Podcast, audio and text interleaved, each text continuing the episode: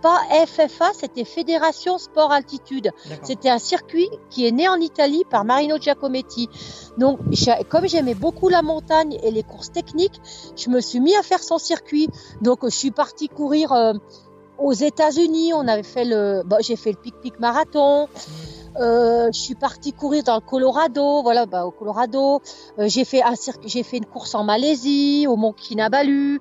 Euh, j'ai fait plusieurs courses du circuit. Bah, à l'époque, on avait même fait l'aller-retour au Mont Rose, en passant par Alagna. Salut à toutes les trailers et à tous les trailers. C'est Nico au micro et vous écoutez Let's Try, le podcast. Pour ce projet consacré 100% à la pratique et à la communauté du trail running, j'ai décidé de partir à la rencontre des différentes personnalités qui constituent ce milieu. Trailer inconnu, organisateurs de courses, athlètes de très haut niveau ou encore figures médiatiques, je souhaite vous faire bénéficier de leur expérience à travers un entretien au format long qui me permettra de vous faire découvrir plusieurs aspects de mes invités et ainsi connaître leurs histoires, leurs peurs, leurs motivations et leurs petits secrets. Pour constituer une réelle communauté autour de ce projet, Chers auditeurs, je vous demande de participer à votre manière en notant avec 5 étoiles et en mettant un petit commentaire sur Apple Podcast ou en vous inscrivant à la newsletter mensuelle. Et passons maintenant à la présentation de l'amitié du jour. Dans cet épisode, je reçois une des athlètes pionnières du monde du trail qui est également une athlète de très haut niveau en ski alpinisme. Mais puisque le LTP est un podcast sur le trail, nous allons parler trail. Et alors là, non seulement c'est une des pionnières, mais elle a tout simplement un palmarès long comme le bras sur les courses les plus mythiques de la discipline, quadruple vainqueur de la Diagonale des Fous en 97, 98, 2000, 2001, elle a gagné au scratch la première édition de la CCC en 2006, 14 victoires sur la 6000D de 92 à 2009, ou encore victoire sur la toute première édition des Templiers en 95. Nous allons évoquer avec elle son amour pour la montagne, la vision de notre sport et de son évolution, ainsi que bien d'autres sujets. Mais avant de commencer, je tenais à remercier Fred Bousseau qui a permis que cet entretien soit possible. Je ne veux pas vous faire patienter plus longtemps et je laisse place à ma conversation avec Corinne Favre, eh bien aujourd'hui, je suis avec Corinne Favre. Corinne, bonjour, je te remercie de nous rejoindre sur le podcast Let's Try. Bah, bonjour à tous, bah, ça me fait plaisir d'être parmi vous. Bah, nous aussi, on, t'accueille avec, euh, avec joie. Euh, tout d'abord, Corinne, euh, est-ce que tu peux nous situer un peu ta, localisation? Là, nous sommes en plein confinement lié au coronavirus. Est-ce que tu peux nous parler un peu de la manière dont tu gères la situation actuellement? Alors moi, je suis native de la vallée de la Maurienne en fait. Donc euh, actuellement, bon, je suis née à Chambéry, mais toute ma famille est mauriennaise. Et moi actuellement, j'habite à Avrieux. C'est un petit village qui est à côté de Modane. Donc euh, j'habite à 1100 mètres, donc je suis un peu en altitude, je suis dans les prés, euh, j'ai la montagne à côté. Bon voilà, le confinement c'est pour tout le monde. Donc bah au début ça a été dur parce que bon il faut il faut se réadapter à une nouvelle vie. On n'a plus tellement de, de, contact social. On est un peu perdu. Euh, il faut surtout euh, essayer de pas partir en déprime et de garder le moral. Donc moi, je lis beaucoup. Je suis en train d'écrire sur ma vie justement en ce moment. J'ai envie de sortir à lire. Donc ça tombe. Donc je suis en train d'écrire et puis à côté de ça, bah, j'essaie de m'évader un peu dans la nature, dans le périmètre. Qu'on nous accorde et puis voilà bah je fais comme ça. Quoi j'ai pas de vélo donc moi je fais pas de comme beaucoup font du je sais même pas comment ça s'appelle du taquix du Zwift. Du Zwift voilà. Alors voilà. Après moi tous les sports que je fais c'est en nature donc j'ai un peu du mal à être sur un vélo et puis d'aller. J'imagine.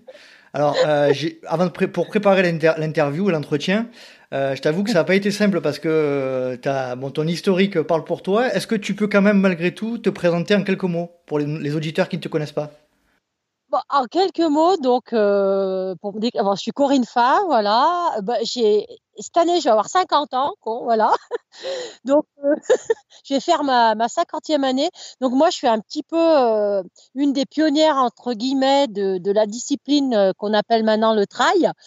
Avant, nous, c'était la course de montagne. Donc, on a commencé avec, on n'avait pas d'équipementier, pas de sac à dos, rien. On avait un, petit short et un débardeur et on courait. Mmh Comme ça, euh, à peine une gourde parce qu'à l'époque, il y a des choses qui n'existaient pas. Quand j'ai commencé, j'avais même pas un soutien-gorge de course à pied. Je crois quand j'ai gagné ma première 6000D, il y avait rien encore. C'était très, très élaboré. Donc, ça peut faire rire maintenant. On courait un petit peu avec ce qu'on avait et puis, ben, ça allait quoi. On était des passionnés de montagne et de nature et c'est pas le matériel qui faisait tout. Et moi, j'étais un petit peu une autodidacte et puis je me, j'étais passionnée de la montagne, voilà. On, va y revenir tout à l'heure plus en détail sur ton parcours. Est-ce que tu peux euh, nous expliquer un petit peu ton parcours depuis l'enfance, euh, où tu as grandi, comment ça s'est passé pour toi? Alors bon, alors moi je suis donc je suis née à Chambéry, j'ai habité un petit village qui s'appelle Chapareillan. Donc c'était au pied du Mont Granier, au pied de la Chartreuse. Mon papa travaillait sur Chambéry. Bon, ma maman a travaillé quand on était, euh, quand elle, enfin, après quand on a été, on était quatre sœurs, donc elle s'est occupée de nous, elle s'est bien occupée de, de, moi et mes sœurs. Après, ben moi, euh, ma vie était rythmée. Ben, j'allais au lycée à Chambéry, c'est le lycée Monge. J'ai fait un bac B économie. Et puis c'est vrai que bah, les profs, ils ont très vite vu vers l'âge de 15 ans que j'avais des grosses capacités en, en athlétisme. Mmh donc euh, j'étais dans un club, je faisais le 3000 mètres et puis je faisais aussi du javelot. Euh, voilà, j'avais des capacités en endurance. Euh, parallèlement à ça, ben, on a fait les championnats de France de cross euh, quand j'étais à Monge, donc j'avais 15 ans au Mans. Bon, ça remonte. et voilà. Et voilà, donc mon enfance a été baignée là. Et après, j'ai commencé à me dire, tiens, j'aimerais bien un peu la montagne. Puis j'ai commencé à m'entraîner un peu sur les pentes du Granier, là d'ailleurs chez moi, et sur le plateau du Granier, qui est un terrain assez calcaire et assez technique. Et puis, un jour, euh, j'ai des copains qui m'ont dit en 92, j'avais 22 ans, euh, pas chiche de venir faire une, une course, c'est la 6000D. Je dis, c'est quoi ça? Ils me, disent, oh ben, tu montes 3000 mètres au glacier, tu descends. Au bout, je dis, ouais, oh, bah, pourquoi pas, je connaissais pas, toute jeune, et me voilà embarquer là-dedans. Et ça, ça m'a marqué toute ma carrière parce que première course, pas vraiment encore trop d'entraînement, assez en chair, j'étais beaucoup plus ronde que maintenant. Et là, je gagne devant la championne du monde des 100 km, Isabelle Olive. Et à l'époque, euh, j'avais mis moins de 6 heures, ce qui était déjà bien, 5,59. Et là, ça a été mais, une révélation. Du bah, tiens, j'ai des capacités en montagne. bon, on en reparlera après, mais je crois que tu la, la 6000D, tu l'as gagnée 14 fois, je crois. Oui, j'ai gagné 14 fois. Et en fait, c'est cette course qui a été la révélation du reste de ma carrière. Voilà. D'accord. Premier pas dans le trail running à la 6000D. Euh, ensuite, qu'est-ce qui s'est passé pour toi après cette 6000D Et bah après, je me suis dit bah tiens, j'ai des capacités, je vais je vais m'entraîner un petit peu. Mais alors m'entraîner un petit peu, faut savoir que moi, euh, je supportais pas d'avoir un entraîneur. Je faisais tout au feeling et je fonctionnais vachement aux sensations. Et puis à l'époque, nous, ça n'existait pas comme maintenant les entraîneurs perso et tout ça. Mhm. Donc ça n'existait pas sur les sites et tout. Du coup, on, on se faisait tous nos petits entraînements, on faisait comme on pensait que c'était. Donc c'était vraiment différent. On n'avait personne qui nous prenait en main. Les entraîneurs, c'était dans les clubs d'athlètes, quoi. Voilà, dans les clubs d'athlètes. Et moi, j'habitais quand même dans des endroits où il n'y avait pas vraiment de club d'athlètes à, proximité. mes parents n'étaient pas de l'athlétisme. J'étais la seule de mes sœurs à faire du sport, donc c'était plus compliqué pour moi. D'accord. Donc voilà. Et bah après, bah, suite à ça, bah, je me suis motivée. Je me suis dit, ah bah tiens, je vais courir, je vais faire des courses. Et puis après, j'ai été repérée par des sponsors. Voilà. D'accord. J'ai eu une hype et puis voilà. D'accord. Donc ça, c'était en 92. Tu avais 22 ans, si je me trompe voilà, j'avais 22. C'est ma première euh, grande course et première victoire. Voilà. D'accord. Et ensuite, la, donc ça, ça a été le, la 6000D, ça a été le déclic. Et ensuite, tu, voilà. c'est quoi le, la 6000D Tu peux expliquer pour ceux qui la connaissent pas le, le dénivelé, la, distance? Voilà, c'est une course donc euh, qui part de la base de loisirs de Mako-la-Plagne. Donc on part du lac et à l'époque, c'était ce format-là. Maintenant, ça a changé. Et on monte jusqu'au glacier de Belle-Côte, à à peu près 3500 mètres d'altitude. Voilà. Et on fait l'aller-retour. Voilà. C'est très technique en haut, surtout il y a des pierres, il y a de la neige, donc il faut avoir le pied montagnard euh, dans les cailloux et tout ça. C'est une course qui est quand même euh, bien typée montagne. Voilà. D'accord. Et on faisait l'aller-retour. Hmm. D'accord. Donc c'était 55 bornes. Voilà. 55 km et combien de dénivelé 55 km. 3000 D plus, 3000 D moins. forcément, d'accord. voilà. Euh, et ensuite, après cette, la première 6000 D, ça, a été quoi ta, ta, ton, ton objectif suivant? Et eh ben après, moi, je me suis un petit peu mis à faire les courses comme ça, un petit peu euh, ah, comme je le sentais à l'époque. Enfin, je veux dire l'époque, faut pas que je fasse ça. On a eu tout un circuit qui s'appelait euh, le skyrunning. Donc c'était les courses, c'était pas FFA, c'était Fédération Sport Altitude. C'était un circuit qui est né en Italie par Marino Giacometti. Donc, comme j'aimais beaucoup la montagne et les courses techniques, je me suis mis à faire son circuit. Donc, je suis partie courir. Euh, aux États-Unis, on avait fait le, bah, j'ai fait le Pic Pic marathon. Mmh. Euh, je suis partie courir dans le Colorado, voilà, bah, au Colorado.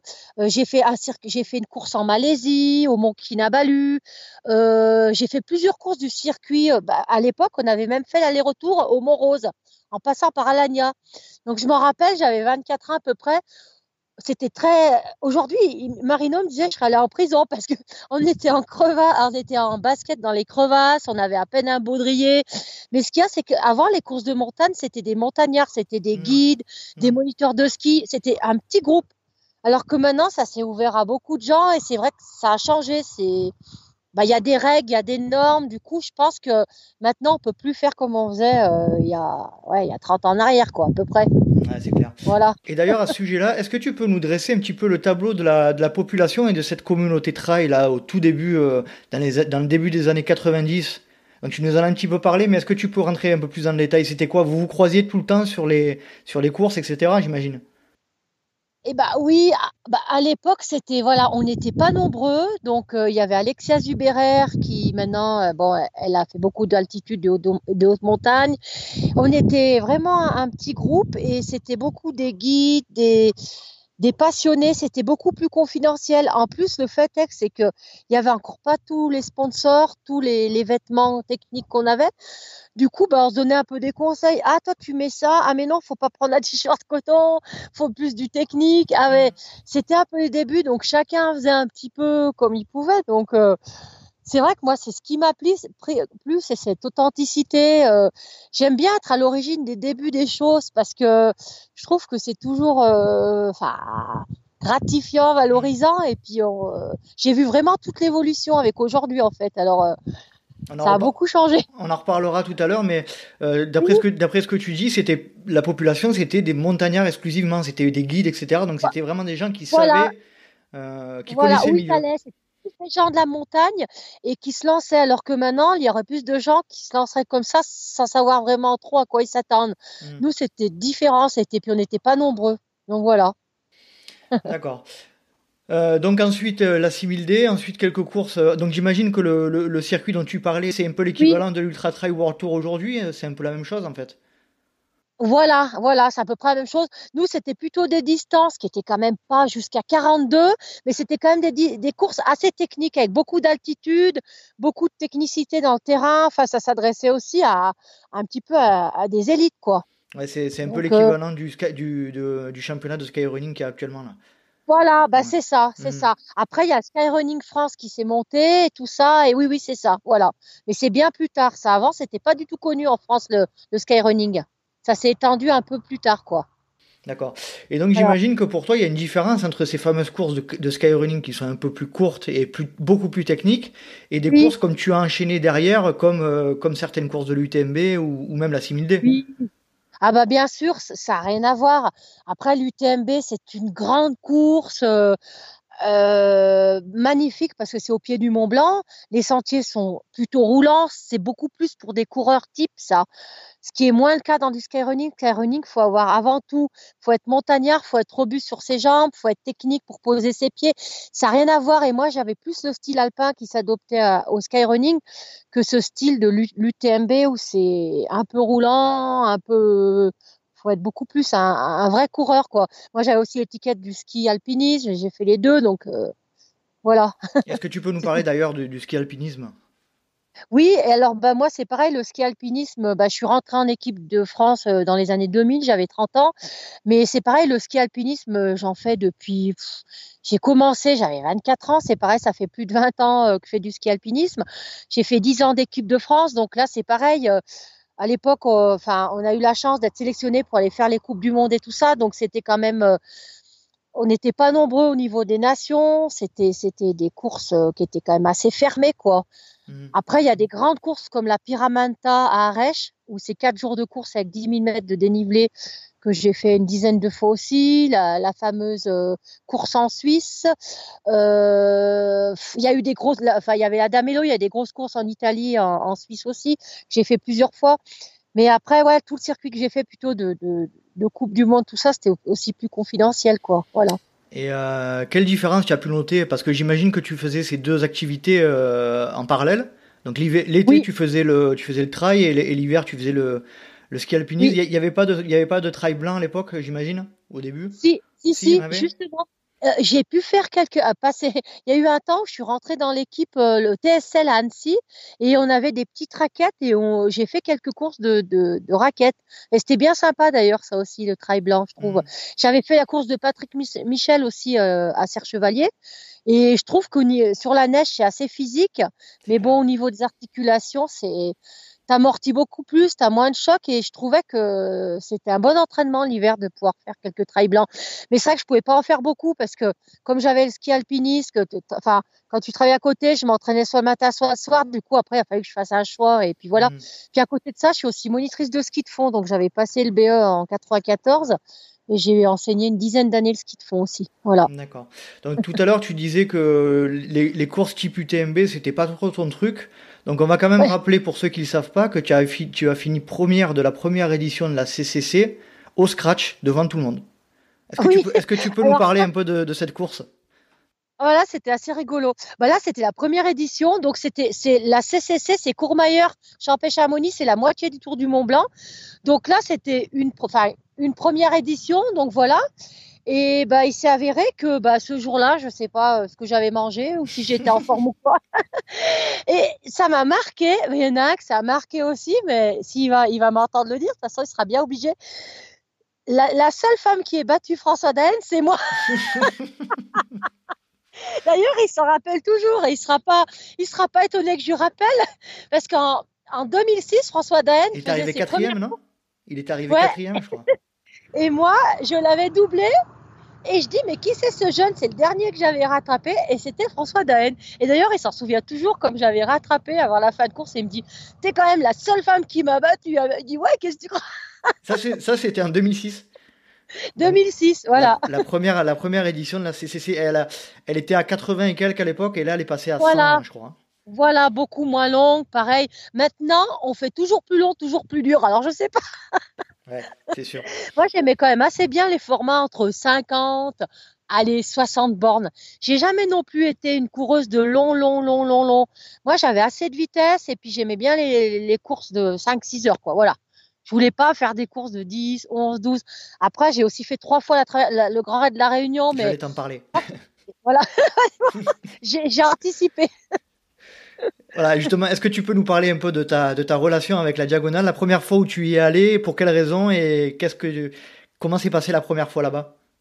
Alors, faut savoir que le, quand on gagnait la 6000D, à l'époque, eh ben, on était invité à la Réunion. Donc, la première fois que je suis allée à la Réunion, c'était en 97, il y a eu une passe montagne en 98 où, où j'ai fait mon meilleur temps. C'était jumelé avec la 6000D, donc ils invitaient les organisateurs. Donc j'étais partie avec les organisateurs de la 6000D et moi. Et puis j'avais fait la réunion. Alors la réunion, euh, moi, il me faisait rire là-bas. Il m'appelait la gazelle blanche de Savoie. Bon, voilà, j'avais le nom de la gazelle blanche. Grand gabarit et tout ça. et tu connaissais pas du tout euh, ce, terrain-là? Non, je connaissais pas, mais j'ai trouvé, mais c'était difficile. Hmm. J'ai dit, bah dis donc, c'était hyper technique. Euh, vraiment, là, c'était un terrain vraiment technique. Et puis c'est vrai que j'avais adoré, quoi. Et et puis bon, c'est vrai que bah, c'est pareil, en 98, on, était peut-être encore moins, enfin, on était beaucoup moins nombreux et il y avait Marcel Puy à l'époque, bon, il y avait des locaux là-bas déjà et c'est vrai que voilà, moi j'ai gagné euh, deux, deux euh, grands raids et une passe montagne, voilà. Alors la passe montagne, tu peux, euh, je, ne connais pas, tu, tu, tu peux en Eh ben la passe montagne, c'était au printemps, ça se déroulait pas en automne mais au printemps, et c'était une autre organisation que le Grand Raid. Et, et par contre, ça reprenait, c'est en 97 d'ailleurs, ça reprenait plus ou moins le parcours du Grand Raid. Alors j'avais fait, alors euh, j'ai des vagues souvenirs. Je me rappelle plus du, Grand Raid avec le parcours que de la passe montagne, voilà. Mais c'était une autre organisation. C'est vrai que j'ai moins de souvenirs que, que le Grand Raid. Voilà. Alors j'ai lu quelque part que tu en étais à ton, récemment à ton 522e podium. Alors ça c'est toute compétition et toute discipline confondue? Ouais, bah ça, j'ai qui c'est, c'est le père d'Axel Mollaret qui a mis ça. Il m'a mis une bêtise encore. Ouais, je pense que c'est lui, il le sait encore mieux que moi. Euh, elle, c'est sa fille, elle est championne du monde de ski alpinisme entre euh, parenthèses Axel. Euh, oui, sûrement parce que ça comprend les courses de ski alpinisme et les, les trails, parce que j'en ai fait beaucoup, quoi. Et t'es pas lassé? Comment? Tu n'es pas lassé? Non, bah enfin maintenant on va dire que je fais plus toutes mes grandes courses. Par contre, moi j'ai toujours été assez forte, très forte en montée. C'est là que je faisais la différence. Et je fais toujours quelques KV et tout ça, mais je suis toujours passionnée. Hein. Mmh. On va dire que j'ai du mal encore. Euh, voilà, euh, dès que le confinement sera fini, ben, je reprendrai plaisir à, m'entraîner comme il faut. Euh. mais c'est pour moi après. C'est voilà, c'est.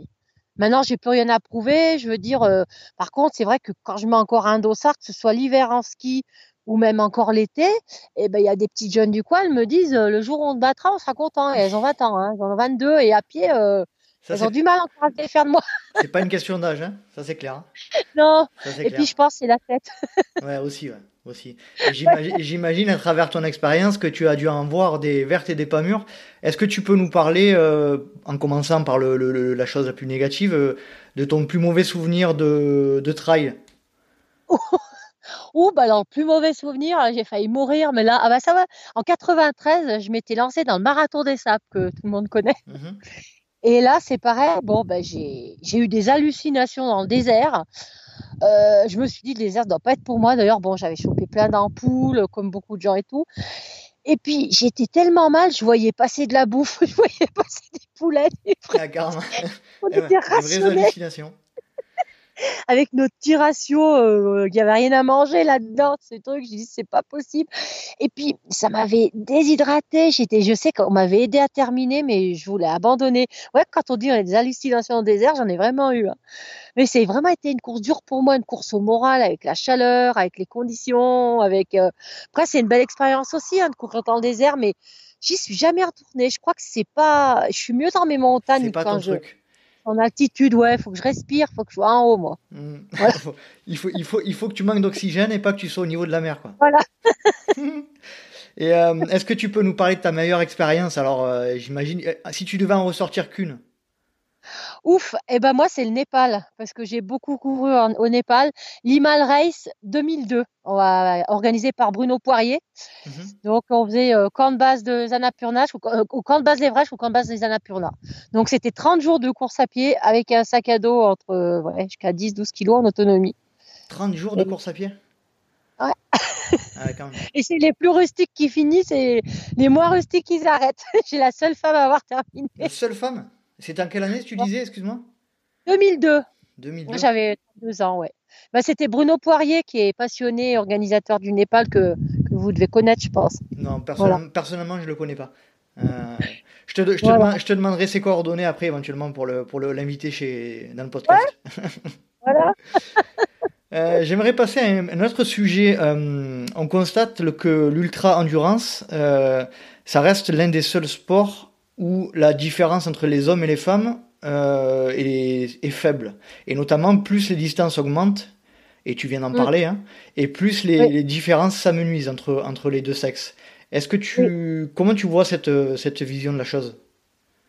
Eh ben, moi, je suis, je suis quand même d'accord que bah, la jante masculine, on va dire comme ça, et, elle a peut-être plus tendance à partir vite et a beaucoup moins régulé que la femme. La femme, elle va partir doucement à son rythme et après, elle va toujours être à peu près au même rythme. Mais c'est mmh. vrai que j'ai souvent vu, moi, j'ai gagné des courses au scratch sur les hommes parce que ils avaient tendance après à, à pas arriver à, à gérer leur course. C'est vrai que c'est, je sais pas si c'est féminin d'arriver mieux à gérer sa course et que l'homme, il est beaucoup plus euh, impulsif et il part plus vite et je sais pas, j'ai, ça, c'est vrai que c'est vrai que ça s'est souvent révélé, quoi, que les femmes. Euh, bah, il y a déjà eu des femmes aux États-Unis qui ont gagné des courses au scratch aussi. J'avais vu une fois un reportage. J'ai pensé à Courtney Dollwater, là, qui a gagné euh, une course de 250 km, je crois. Ouais. C'est ça, et je pense que les femmes, euh, ouais, elles ont quand même.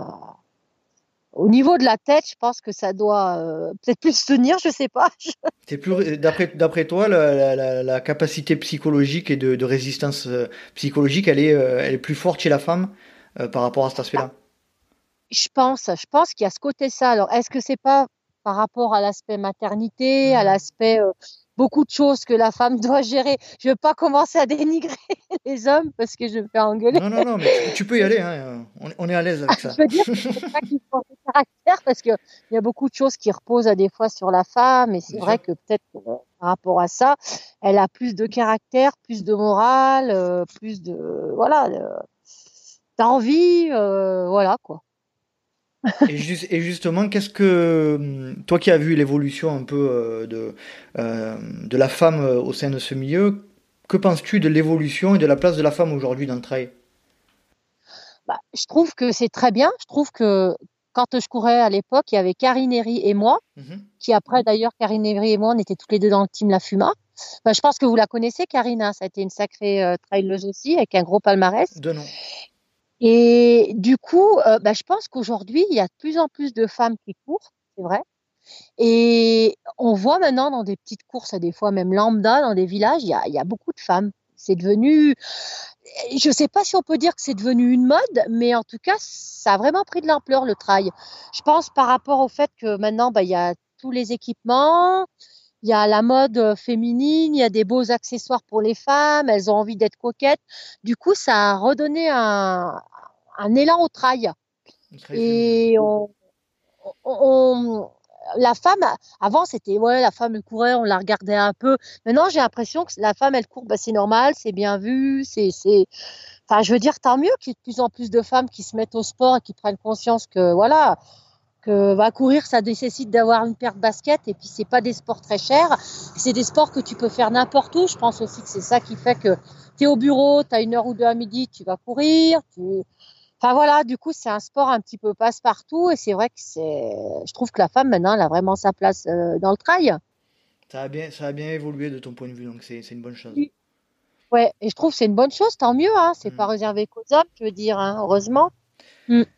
Alors, euh, un sujet euh, que je souhaitais aborder avec toi, mm. les abandons. Alors, oui. en course, j'ai l'impression qu'il n'y a pas eu des masses. Et je voulais te, je voulais te parler d'un abandon, notamment récent que tu as, que tu as eu. Je sais que c'est, pas très sympa de ma part. Sur le Cerche Trail, euh, en 2017, au Grand Tour des Cerces, il me semble que tu n'as pas terminé. Est-ce que tu peux nous expliquer euh, ce qui s'est passé? Alors, si je me rappelle bien, il faut que je me remémore en 2017. Alors, qu'est-ce qui m'était arrivé? J'avais, alors, à vrai dire, j'arrive même pas à me. Non, mais si, attends, si, si, toi tu me le dis 2017, c'est que tu dois quand même mieux savoir que moi. J'avais en fait. En toute franchise, je l'ai vu sur les, sur les stades de l'ITRA où c'est marqué euh, Did not finish. Alors, je, peut-être qu'ils se sont trompés, je sais pas. C'est sur le 48 km du, du Search Trail. Ah, non, c'est vrai que je m'étais lancée sur le 48 et puis j'avais pas assez d'entraînement, je faisais plus autant de long et je pense que j'avais parce que moi j'ai des soucis aux genoux, j'ai de l'arthrose dans les deux là au niveau féméro-patellaire, donc ça me bloque assez rapidement en descente. Et mmh. c'est vrai que si mes souvenirs, euh, j'étais sûrement allée par rapport à Patrick Michel, que je connais bien et qui j'ai couru, et j'avais pas pu finir. Non, effectivement. Ça, ça devait être par rapport à mes genoux. Ouais, ouais, ouais, parce que trop je... Mmh. c'est rare que j'arrête. et au niveau, au niveau de ta... Vas-y, dis-moi, dis-moi, vas-y. Il y a une autre anecdote. La seule course que j'ai vraiment abandonné dans ma vie, c'était la Western State où j'avais été invitée et que j'avais couru en 97. Et à cette époque, j'étais trop fière. J'étais devant Anne Tresson qui était favorite. Et comme tous les 50 km, il faut savoir que les Américains, quand vous faites cette course, ils vous pèsent pour savoir si vous perdez de l'eau et tout ça. Et si juste que votre état n'est pas bon, ils vous arrêtent. Et ils m'avaient arrêté, tenez-vous bien, 10 km avant l'arrivée. Oh la vache.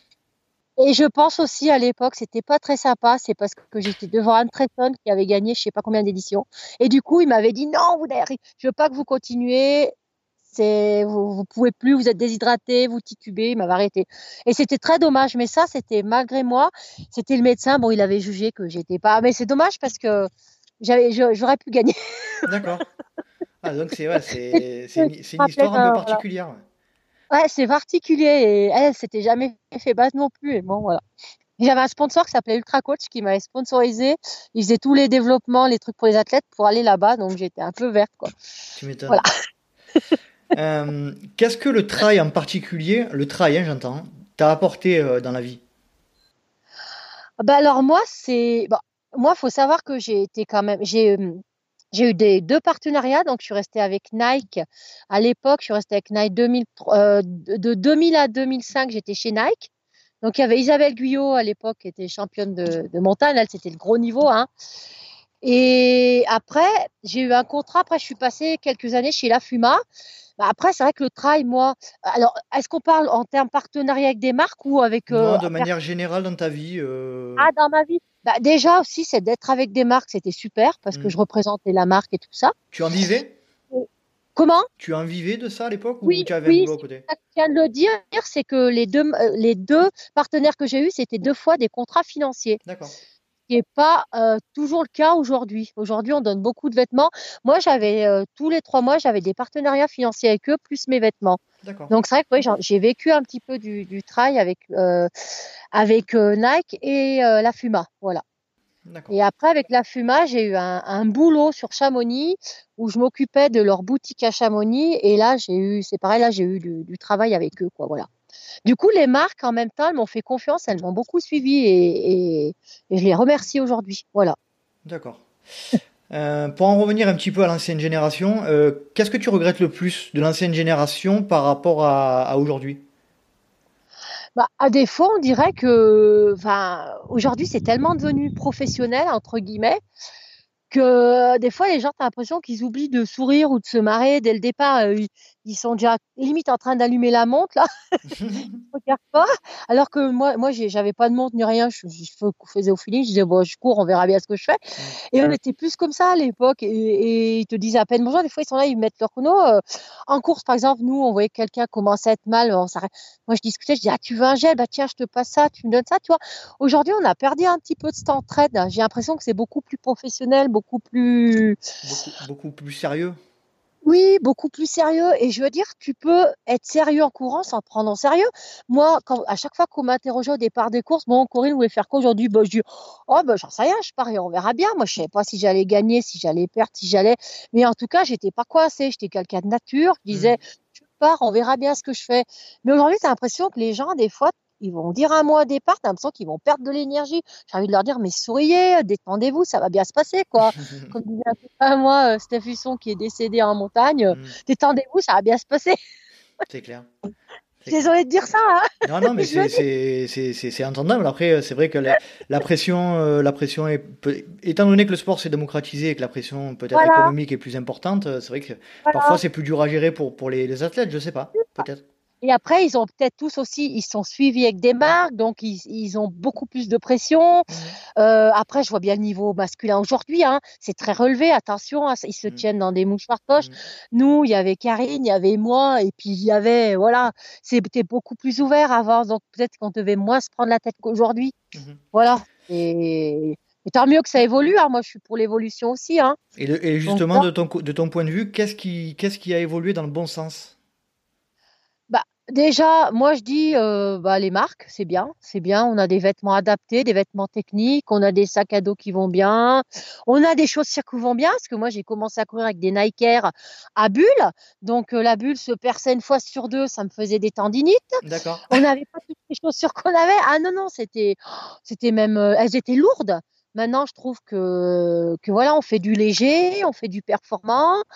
Euh, on monte des types, euh, on prend les athlètes en main tout de suite euh, dès le début. Alors je dis, mais à des fois, qu'est-ce qui leur manque? Alors je dis mmh. peut-être qu'il leur manque juste un peu de morale. Hein. Nous, on avait des morales de guerriers parce qu'on y allait ventre à terre. Hein. Je dis à mmh. des fois. Maintenant, peut-être qu'ils ont trop, du coup, ils sont comme ça. Je sais pas, je, ils ont tout. Donc, allez-y, moi, je dis, enfin, foncez. voilà. Mais foncez pas n'importe comment, voilà. D'accord. Pour toi, la montagne, c'est quoi? Ah, Pour moi, la montagne, c'est avant tout un univers. C'est un endroit où on se ressource. C'est un endroit où on est bien, où on est apaisé, où on écoute la nature, les oiseaux. Euh, un endroit où on respire et où on est en haut. Pour moi, euh, quand je suis en haut, je voudrais jamais redescendre dans le monde des hommes. Parce que je trouve qu'en haut, la vie est bien plus belle et en bas, euh, elle est cruelle. Et, toi, euh, de, ton côté, tu, fais euh, beaucoup d'alpinisme à proprement parler. Tu, vas haut ou pas? Eh ben, à l'époque, moi, j'avais pris. Euh, j'ai eu un gros accident en 2008 sur le Puy-Maury. j'ai pris part à deux expéditions. Donc en 2003, j'étais avec une expé suisse au, au Shoyu. Donc là, c'est pareil, j'ai été malade, j'ai pas pu faire le sommet. On était parti pour faire le sommet, mais sans oxygène. Moi, j'ai dû redescendre à 7006. Et en 2008, on était sur une expédition au Pumori. Et là, je sais pas si vous avez su, j'ai eu un accident. J'ai reçu un énorme bloc en descendant sur la corde fixe. On n'avait pas fait le sommet. J'ai reçu un énorme bloc de glace euh, sur moi. J'ai lu ça. C'était donc, sur la partie, euh, c'était un, Himalaya côté euh, Népal. voilà, côté Népal au Pumori en redescendant mm. sur la corde fixe qu'on avait fixée, il y a un énorme bloc qui s'est détaché de la montagne et qui m'a happé là de plein fouet. Donc moi j'ai eu pneumothorax, j'ai eu côte cassée, j'ai eu œdème facial, j'ai eu plexus brachial, j'ai ma main droite qui j'ai les nerfs qui ont été tout touchés. Donc à des fois les trucs très très précis, mm. j'ai du mal à les faire. Ça fait une dizaine d'années. J'ai été opérée à Katmandou par un, un professeur euh, indien dans un hôpital pour européens. Ouais, je reviens parce que j'aurais pu passer. J'ai pris un, un, énorme bloc de glace, la taille d'un fauteuil et voilà. et après, c'est le Népalais ouais, qui m'a redescendu dans son panier à porteur jusqu'au camp de base. Et là, euh, j'ai été pris en main parce que là-bas, l'hélicoptère vole pas tous les jours. Et là, il a pu voler et puis ils m'ont administré les soins. Voilà. D'accord. Mm. On va profiter de cette expérience euh, dramatique, mais euh, euh, qui heureusement s'est bien terminée, pour parler un peu de sécurité en montagne. Qu'est-ce que tu qu'as-tu retiré de cette expérience? Qu'est-ce que tu aimerais faire passer comme message par rapport au trail et à la montagne?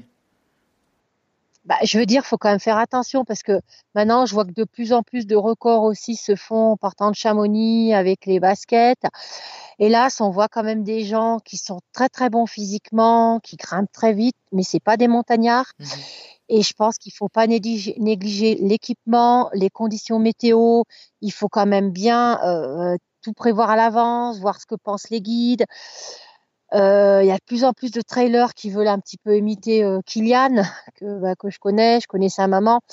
Et là, s'il n'y a pas trois Kylian sur Terre, sûrement. enfin, je veux dire, euh, attention, la montagne, ça reste la haute montagne, c'est le monde de l'altitude, donc il y a des crevasses, il y a des dangers objectifs, et il n'y a pas tout le monde qui est capable de faire ça. Donc, je veux dire, faut pas mélanger les deux. Tu vas en haute montagne, bah, tu prends l'équipement qu'il faut, hein, piolet, crampons, baudrier, et tu t'équipes mmh. pour la haute montagne. Et pour ceux qui ne savent pas, euh, mais Kylian est un, et Kylian, euh, enfin je le connais pas personnellement, mais c'est un vrai montagnard. Oui, oui, oui. moi, je le connais. Il connaît excessivement bien la montagne. Voilà, moi j'ai habité un petit peu côté espagnol là-bas et son papa avait un, gîte. Mhm. Sa maman, elle est prof. Je connais bien ses parents et c'est vrai que lui, depuis petit, la montagne, c'est quelqu'un, il n'y en aura pas deux comme lui, des, des Kylian. Je suis désolée de dire ça, mais mhm. il est extraordinaire. Voilà. Mm. d'accord. Euh, et, par rapport à la sécurité en trail, mais euh, comment dire, j'aimerais avoir ton point de vue sur les, le matériel obligatoire, notamment lors de l'UTMB et tout. Quel est ton point de vue à ce sujet? Bah, moi, je trouve que c'est bien, de toute façon, hein, couverture de survie, les, les tout ça. Moi, je trouve que c'est pas en trop je pense que c'est nécessaire que ça déjà ça a déjà sauvé des gens d'avoir une couverture de survie, ça a déjà sauvé euh, beaucoup de, gens.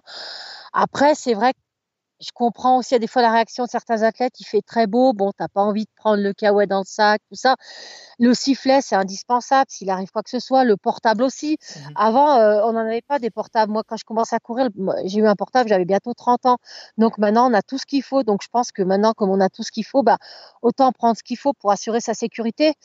Euh, on a tout pour être en sécurité. Donc euh, voilà, je pense qu'il faut pas minimiser sur le poids et tout ça. Il faut, il faut être sécurité, surtout que tu as des gens qui iront beaucoup moins vite. Les premiers, c'est vrai qu'ils iront toujours plus vite, mais qui passeront deux fois plus de temps sur le terrain. Donc, je pense que c'est important de prendre tout le matériel euh, pour la sécurité, je pense.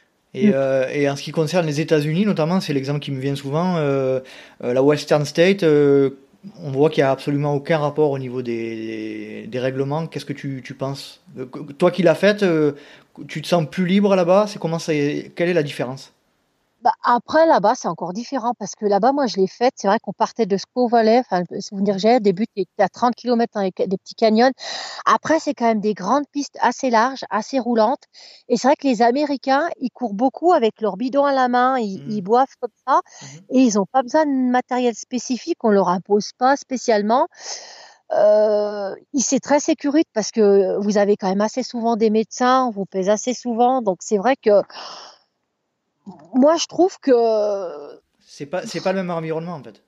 C'est pas le même environnement, voilà. Ça.